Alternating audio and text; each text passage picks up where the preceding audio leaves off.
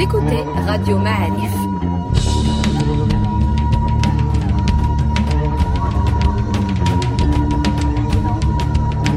Le podcast Histoire.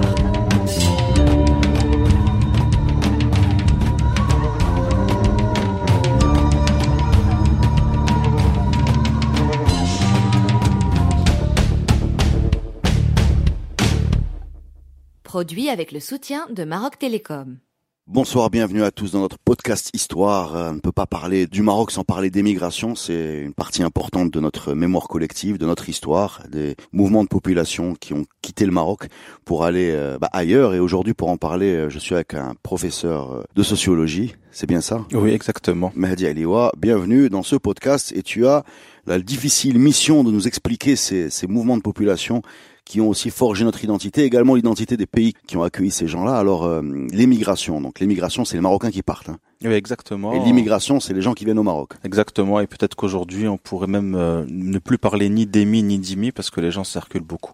Mais déjà, faut parler de l'histoire, de ce qui s'est passé, euh, comment on en est arrivé là. Exactement. Comment on en est arrivé là? C'est la question permanente qui est à la base de la création de ce podcast Histoire. Alors, comment on en est arrivé là? Ben, il y a toujours eu euh, des grands voyageurs au Maroc, des grandes familles qui ont voyagé un peu partout, notamment dans le commerce. Donc c'est pas une histoire si récente que ça. C'est une histoire antique. Peut-être même que notre pays, il s'est fait sur une confluence, un lien entre la rive sud du Sahara et la Méditerranée, c'est-à-dire euh, l'Afrique euh, de l'Ouest, l'Afrique subsaharienne et la Méditerranée. Et l'em- et l'empire de Marrakech, qui a donné Marruecos, qui a donné Morocco au Maroc, euh, cet empire-là s'est fait d'abord sur la circulation, sur la migration. Donc c'est pas un hasard si aujourd'hui on a 5 millions de Marocains qui résident à l'étranger. Sur euh, les 34 millions, 5 millions. C'est beaucoup. Ça place le Maroc dans le top 10. On est dans le top 10 des pays qui migrent le plus au monde.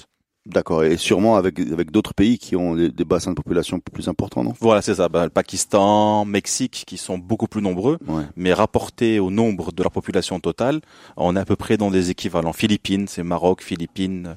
Voilà, c'est ça qui fait, qui place le Maroc euh, tellement en avant aussi sur euh, la question du retour euh, d'argent renvoyé par les Marocains à l'étranger. Ça aussi, ça, le Maroc est dans le top 5 euh, de- des remistas, comme on les appelle. C'est-à-dire qu'ils sont en train de nous dire qu'ils ont gardé un lien. Euh, enfin, ces 5 millions sont, sont des Marocains qui ont gardé un lien très fort avec leur pays. euh. Exactement, exactement. C'est un lien très fort et c'est lié à cette euh, capacité à se projeter euh, loin. Alors la migration dont on parle beaucoup aujourd'hui, euh, c'est celle, euh, et ces moments-là, c'est celle euh, des Marocains du XXe siècle, celle qui est liée à la colonisation, celle qu'on appelle coloniale et postcoloniale. C'est-à-dire que les premiers qui vont mobiliser la force de travail par centaines de milliers, ce sont les colons, D'accord. euh, dans l'armée, dans les usines, dans les mines. Les colons, donc les Français et les Espagnols. Et les Espagnols. Ouais, ouais, ouais. C'est vrai qu'on l'oublie avec des Espagnols, mais le- la France, c'est le pays aujourd'hui a le plus de Marocains. Et juste derrière, c'est l'Espagne. C'est pas un hasard. Ils nous ont colonisés pendant longtemps et ils ont mobilisé des hommes, surtout des hommes à l'époque, pour aller faire la guerre, pour aller euh, creuser, pour aller fabriquer, etc.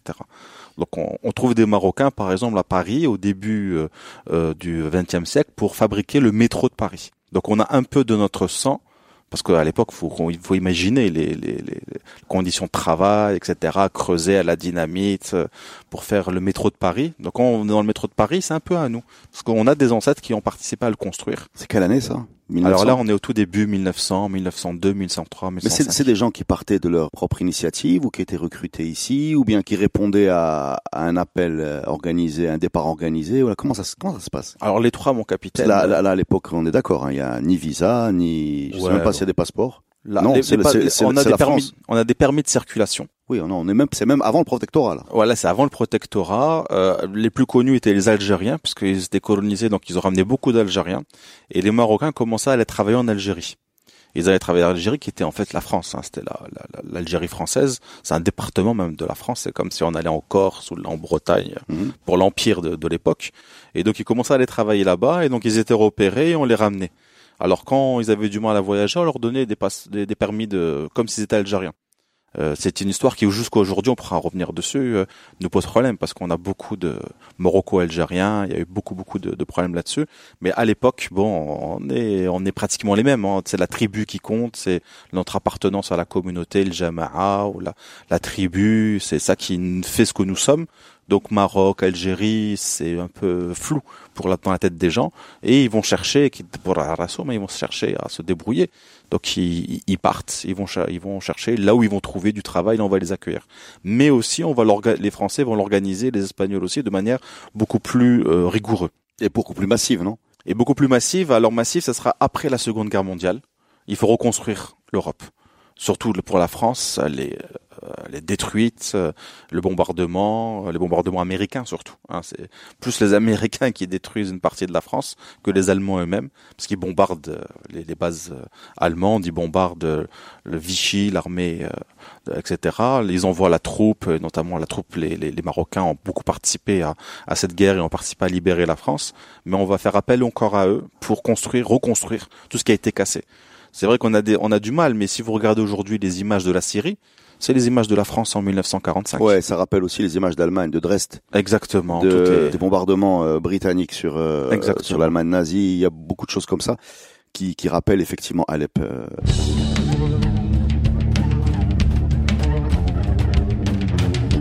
Donc comment ça s'organise? On, on, a besoin donc de constructeurs, de, de travailleurs, de, de quoi, de, maçons, euh, charpentiers, tout ça. Et là, ça s'organise avec l'idée, on va les faire venir pendant un temps. Ils vont travailler 5, 10 ans et ils vont repartir. C'est ce que un grand sociologue algérien ou franco-algérien, parce qu'il était aussi français, qui s'appelle Abdelmalek Sayed, a appelé la Noria. Donc c'est un système d'irrigation. C'est l'âne qui tourne. Euh. Voilà.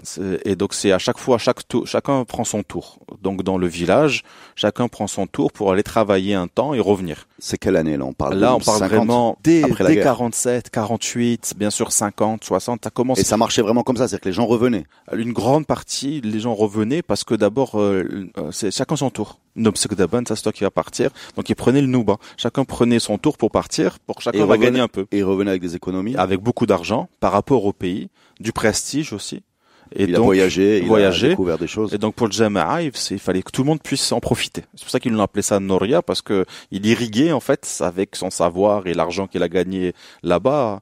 Alors ça dure ce que ça dure. À un moment donné, les gens commencent à moins revenir, obligatoirement.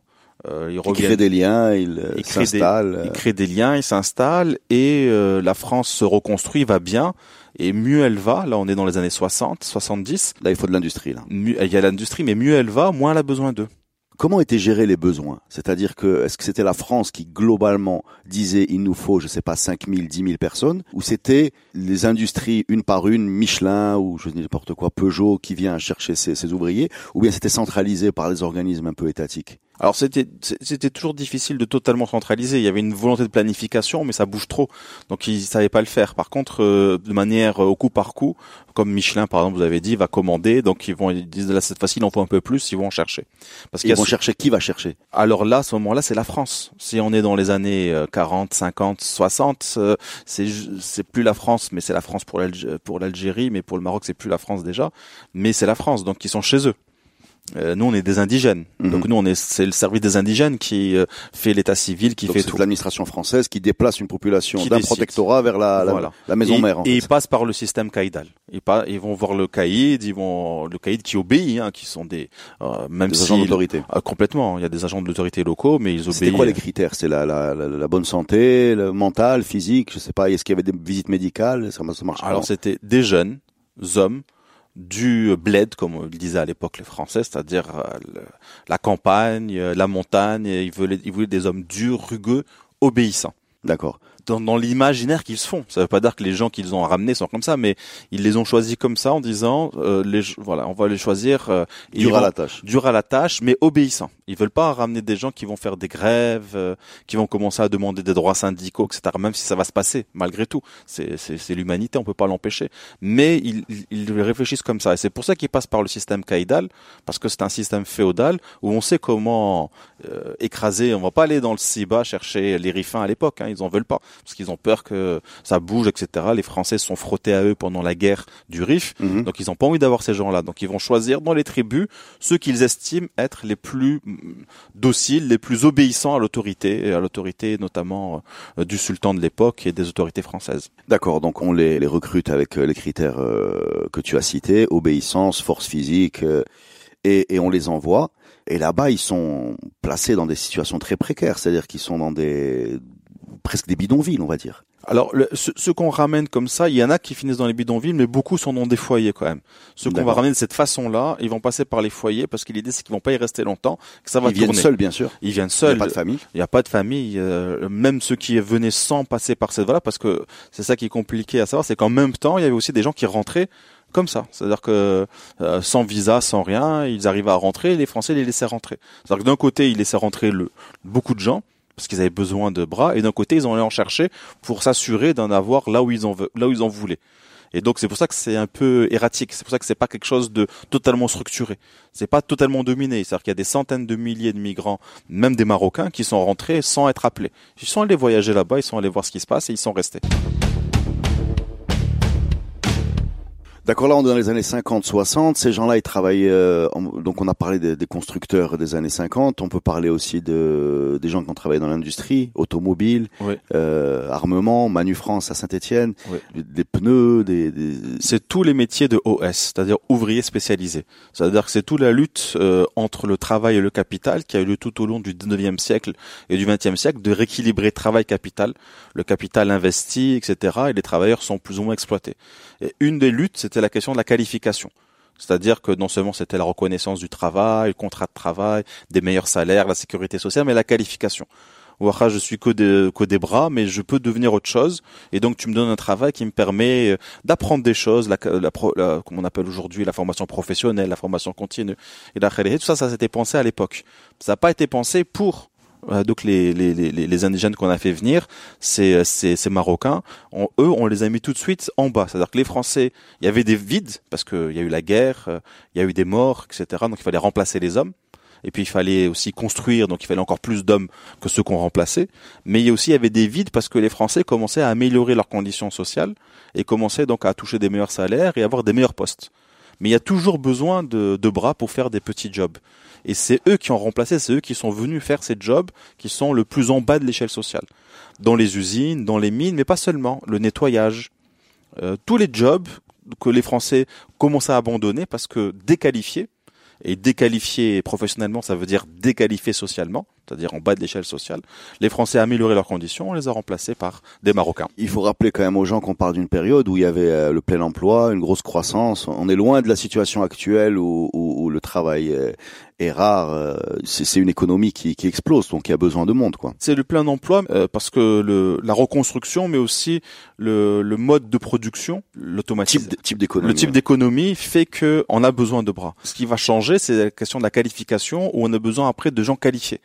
Or, comme on a fait venir volontairement des gens pas qualifiés, pas qualifiés, et qu'on a tout fait pour les empêcher de se qualifier sur place, mhm. on a le problème qu'on a parce que d'un coup, les immigrés sont plus soumis au chômage. Les étrangers en général, dans tous les pays où ils sont en Europe, euh, subissent plus le chômage que les nationaux. D'accord.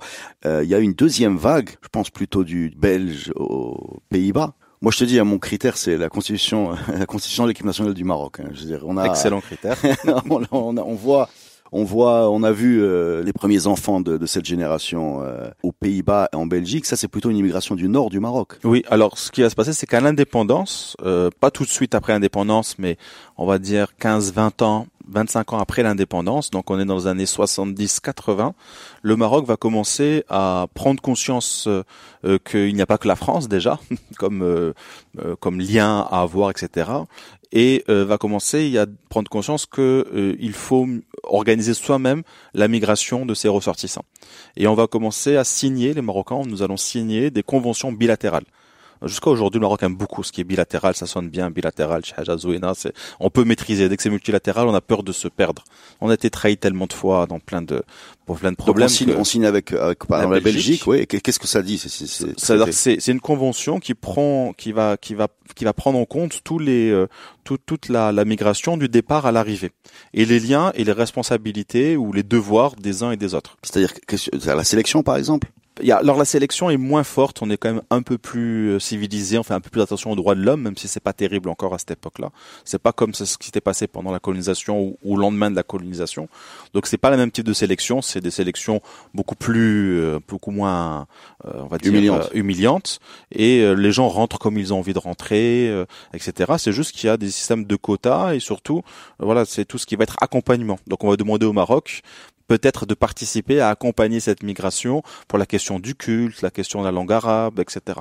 Donc euh, c'est la question aussi de la sécurité sociale, des droits, de, tout ça, ça va être pensé. Avant, rien n'était pensé.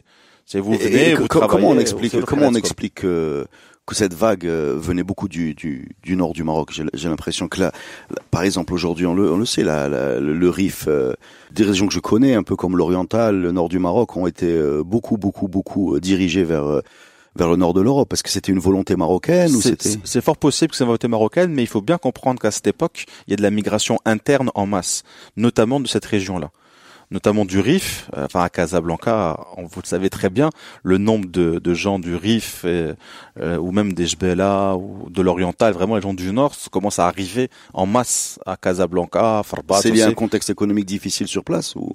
GFF, comme on disait, la sécheresse de l'époque, euh, les problèmes, mais c'est c'est simplement la nation marocaine qui s'urbanise et donc les villes attirent et il y a des régions de tout le, de tout le royaume, d'accord. Et il y a des régions qui sont un peu plus touchées que d'autres, où il y a plus de ce qu'on appelait à l'époque, peut-être le terme n'est pas bon, mais pour que les auditeurs euh, comprennent ce qu'on appelait à l'époque l'exode rural. Donc les gens fuient la campagne, la sécheresse, la misère, les problèmes. Donc l'immigration, c'est une étape de plus en fait dans ce process. Exactement. Et donc euh, il est dans la même logique. Quoi. il est possible que les autorités marocaines aient essayé d'orienter les rifins peut-être, euh, mais ça, c'est, j'en ai pas connaissance, c'est pas documenté. D'accord. Mais euh, mais c'est c'est c'est pas c'est pas un hasard si ceux qui bougeaient beaucoup à l'intérieur du Maroc sont ceux qu'on va retrouver le plus à l'extérieur du Maroc. Alors là, on est toujours dans, le mythe, le, mythe du retour. C'est à quel moment on, va comprendre qu'une grande partie de ces gens-là ne vont pas revenir. Euh, à quel moment ils vont être rejoints par leurs femmes. À quel moment ça va être considéré comme euh, pas une non-ria comme tu l'as dit, un aller-retour, euh, que chacun prenne son tour de travail, mais vraiment une installation avec toute sa dimension humaine, politique, sociale. À quel moment ça va basculer Alors jamais. C'est ça qui est terrible. C'est-à-dire que jusqu'à ce jour, que ce soit. On attend qu'ils reviennent. Non, non, mais ce soit pour l'État marocain euh, que ce soit pour les migrants marocains, même leurs enfants, que ce soit pour les États européens qui les accueillent, le peut-être le mot accueil, on pourra revenir dessus. C'est dans la tête, c'est toujours l'idée que peut-être ils vont partir. C'est pour ça que la greffe, elle est difficile. C'est pour ça que c'est un combat compliqué qui se mène là-bas pour des gens qui disent maintenant je suis d'ici, je suis un zizicien, etc. Mais voilà, c'est c'est pas toujours quelque chose de facile. Par exemple, euh, beaucoup de combats, ça a été documenté entre les, euh, les la première génération de Marocains et leurs enfants. Donc il y a beaucoup d'enfants qui ont aujourd'hui 40 ans, 45 ans, ils voient leurs parents, ils sont vieux, donc euh, en France on les appelait les chibaniers, etc. Et ils savent que ce qui se passe, ce qui se passe, ils sont en train de mourir. Et, la, et, le débat, moi je l'ai, vu plusieurs fois, j'ai enquêté là-dessus. Le débat, c'est euh, euh, pour pour les dans les familles, c'est mais papa, tu vas te faire enterrer où? En français, parce que moi c'est surtout avec la France. Tu, et lui, ben, moi je me fais enterrer chez moi, dans mon pays. Mais si tu vas te faire enterrer au Maroc, comment je fais pour venir sur ta tombe, pour euh, comment comment je vais faire pour venir euh, me recueillir, etc. Moi, je, nous on habite là, mes enfants sont là. Comment je vais faire ta petite fille? Comment je vais te l'amener tous les jours au Maroc? Je vais pas pouvoir. Je vais venir te voir de temps en temps. Et donc, de plus en plus, on se rend compte que les euh, Marocains qui sont partis, qui commencent à mourir, euh, euh, ils commencent à se faire enterrer en France. De plus en plus, on a donc des cimetières musulmans, comme euh, les Français commencent à faire une place compliquée. Au début, c'était trois tombes. Et maintenant, ça prend une proportion. Enfin, en Corse, après la, la bataille des, des Goumiers, il y en avait plus que trois. Hein. Ah, c'est sûr, ça c'est sûr. Beaucoup de chansons, mais c'était, c'était parce qu'on vous avait pas rapatrié, on les a, on les a enterrés rapidement. Mais, mais euh, c'est une, cette deuxième et troisième génération a créé une culture. Complètement. C'est-à-dire, euh, il y a, on, la voit dans le sport, on la voit dans tous les sports. Hein. On la voit dans les sports de combat, on la voit dans les sports d'équipe. Euh, ça, ça, ça a été important pour la, pour, pour les pays d'accueil également. Et on le voit même euh, pour les, les Marocains du, du Maroc. Ça a créé une musique. Oui. Euh, D'Ahmed Harrachi, par exemple, qui, euh, qui a créé Rayah, qui a été repris par euh, Rachid c'est quelqu'un qui faisait le tour des foyers euh, en France et qui écrivait cette chanson d'exil.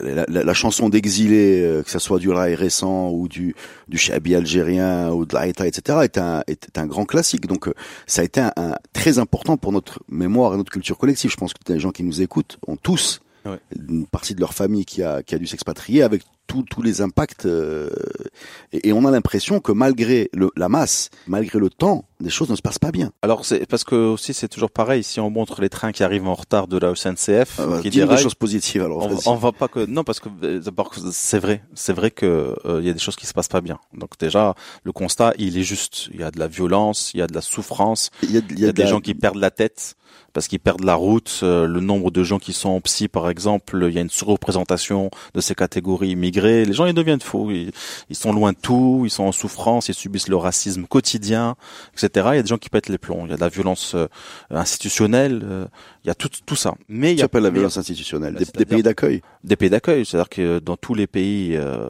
en- euh, moi je connais surtout la France, euh, il n'y a pas un Marocain qui n'a pas connu directement ou indirectement un policier ou un fonctionnaire euh, quelconque qui lui ait dit mais rentre chez toi qu'est-ce que tu fais là? T'es pas chez toi rentre chez toi le melon le bougnou le crouille la racaille la caïra enfin il y a tout- La violence institutionnelle également de notre côté. Je pense au droit de vote en particulier. Et du côté marocain, euh, quand ils a, quand les jeunes arrivent, surtout ceux qui ont grandi euh, en Europe, etc., ils pensent que c'est chez eux, ils ont envie que ce soit chez eux. C'est fait au niveau institutionnel, pour- tout a été fait pour que ce soit chez eux, notamment depuis l'accession au 32 à 6 Beaucoup de choses ont été faites, mais au niveau de la société, c'est pas toujours, euh, on les on les voit pas toujours de bon œil. Bon, ils sont quand même chez eux, ils viennent, ils font, ils font leur, euh, passent leurs vacances, ils font leurs affaires, ils font du business. euh, la société marocaine dépend beaucoup aussi de cette migration. Mais il y a quand même une sorte de racisme un petit peu pour euh, Zmegria, comme on les appelait il y a pas si longtemps. On a bien besoin de leur trabendo, mais il faut pas, ils restent, il faut qu'ils repartent. Mais la vérité, c'est que le Maroc dépend complètement d'eux et notre société, elle a changé parce que on a bougé à l'extérieur. Alors il y a un exemple, euh, je vais le développer un peu rapidement, mais un exemple, par exemple la, la, la, la natalité, le, le fait que le Maroc a la natalité est chuté. Ça c'est un exemple qui revient souvent parce qu'il a été bien documenté. On a regardé trois douars, d'où sont d'où les gens n'ont jamais bougé, d'où il y a des gens qui ont migré en interne Mhm. dans les villes, Casa, Marrakech, etc. Et d'où où les gens sont partis en Europe. Quand on a regardé, on s'est rendu compte que systématiquement la natalité est, élo- est, est- est alignée par rapport à ceux qui ont jamais bougé, ils continuent à faire beaucoup d'enfants. Ceux qui euh, ont bougé à l'intérieur, ils font la moyenne nationale, donc ils font plutôt trois et quelques enfants. Ceux où, où, où dans Douar, il y a eu beaucoup de gens qui sont partis à l'international, ils font moins de deux enfants. Mhm. Alors on s'est dit c'est le modèle culturel qui a bougé et tout. En fait, on s'est rendu compte que c'est beaucoup plus prosaïque. C'est le produit, la capacité pour les femmes d'avoir accès aux contraceptifs, notamment la pilule. Bien sûr. Parce que le préservatif, ben, elles peuvent pas le mettre elles-mêmes, il faut être deux. Donc le mari peut La, imposer. la pilule peut être une décision quasiment, enfin unilatérale, tu veux dire unilatéral. Donc parfois ça, chaque couple le fait, chaque famille s'arrange, mais ça veut dire que la pilule arrive. Et donc ils se sont rendus compte, les anthropologues, qu'il y a plein de femmes qui ramènent dans leur valise plein de pilules dans les villages éloignés, là où l'État marocain n'est pas arrivé, il n'a pas encore amené de route, d'électricité, de planning familial. La migration le fait. Alors ça c'est juste un exemple parce que aujourd'hui on est maintenant à, peine au niveau du seuil de renouvellement des générations au Maroc. Alors beaucoup de gens disent oui c'est parce que c'est difficile de faire des enfants, ça coûte cher. Eh bien alors il y a un siècle ça coûtait pas cher les enfants. On était on était encore plus pauvres. Donc c'est notre société qui a changé notre mode de vie, c'est-à-dire qu'on n'accepte plus qu'un enfant vive comme on allait comme on vivait avant. Et donc si notre modèle de société a changé, c'est aussi parce qu'on a été connecté avec des lieux qui nous ont amené des idées, des images, des Bien façons sûr, de il y a vivre eu des et des produits. euh, bien sûr. Des produits et des idées, exactement. À quel moment euh, le visa arrive? Les années 80. Là, les portes de l'Europe se ferment, on est d'accord? voilà. Je pense qu'un des derniers pays qui a, qui a encore ouvert ses portes, c'est l'Italie. Moi, je me rappelle de ma jeunesse, c'était le, Italie, Espagne, à ce même moment. voilà, c'était, c'était le, c'était le gros flux officiel, c'était la région de Libga, Walsum vers Milan, Turin, etc. Dans, dans ma tête, dans mes souvenirs, ça a été le, le dernier euh, pont ouvert. Ouais. Euh, pourquoi il est resté ouvert plus tard que les autres, celui-là? Simplement parce que les Italiens avaient besoin de main-d'œuvre peu qualifiée, notamment dans le sud, un peu partout, mais surtout dans le sud de l'Italie pour les fruits et légumes, euh, notamment parce qu'on commençait à développer l'agriculture intensive sous serre, comme les Espagnols, Les 13. des fraises, des, tomates, tout ça, pour vendre euh, notamment dans le marché européen. Marché qui avant n'existait était un peu avec des, des, droits de douane, etc. Là, c'est vraiment clair, c'est l'ouverture économique. Et donc, si un Suédois il veut manger euh, des, des, concombres et des fraises en hiver, eh ben, il faut bien les cultiver quelque part.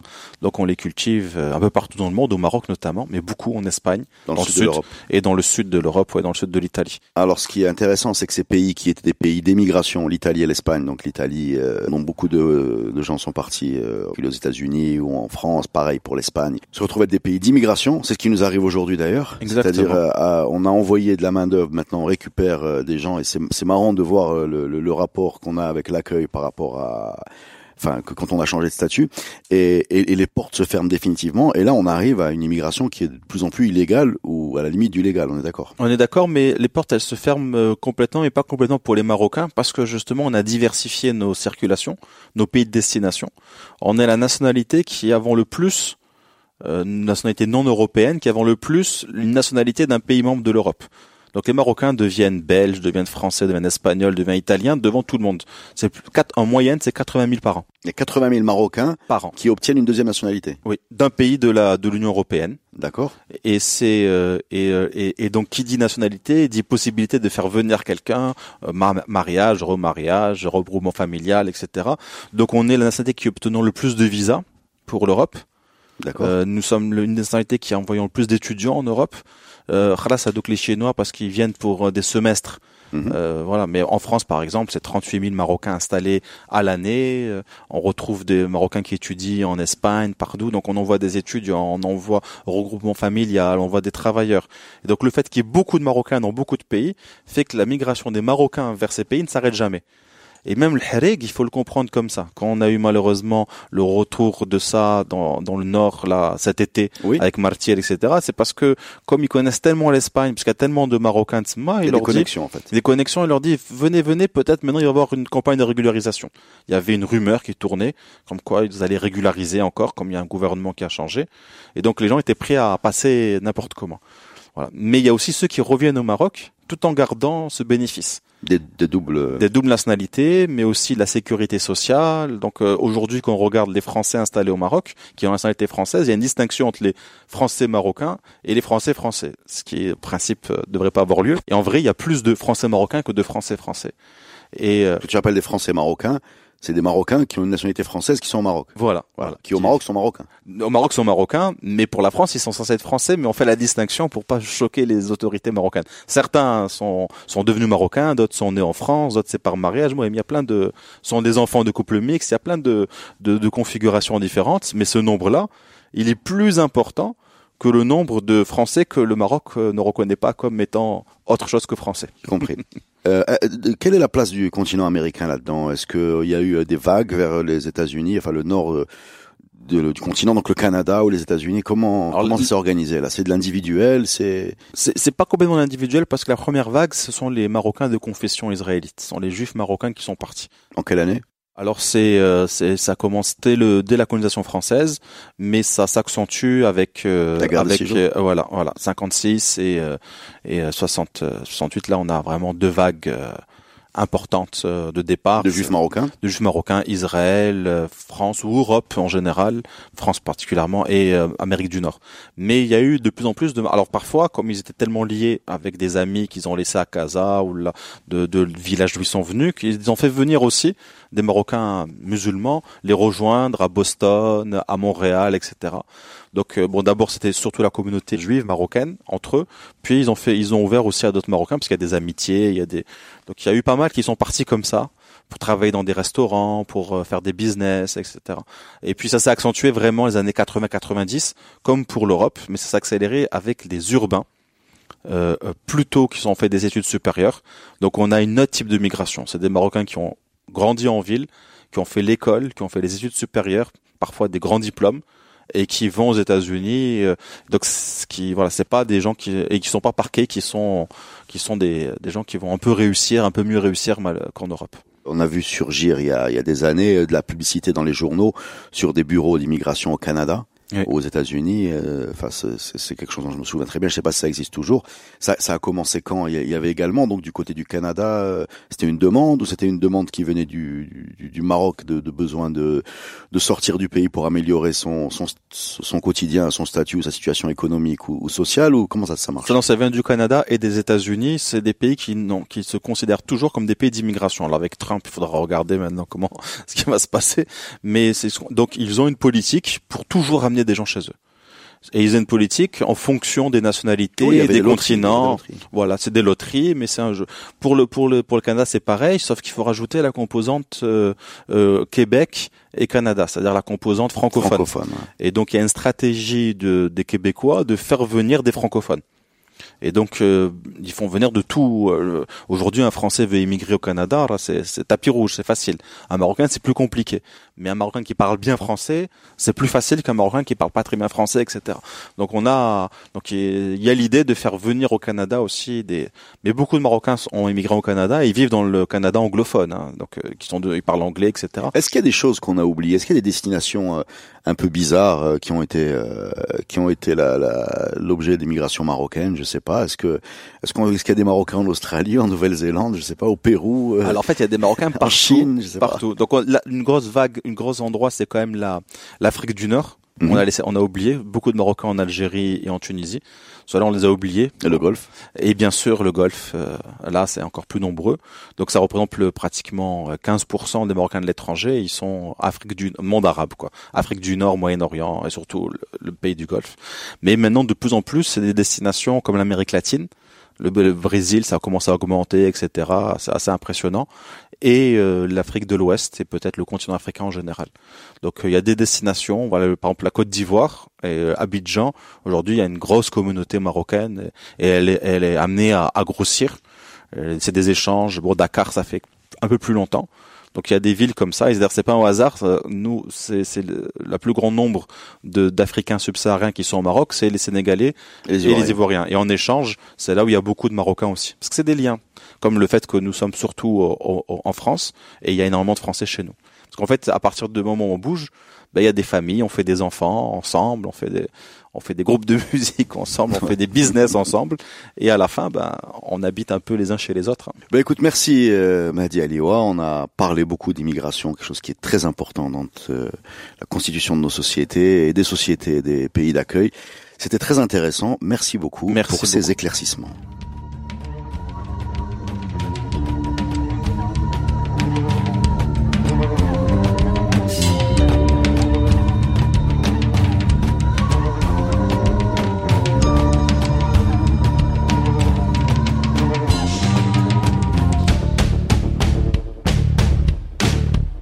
Podcast est produit avec le soutien de Maroc Télécom.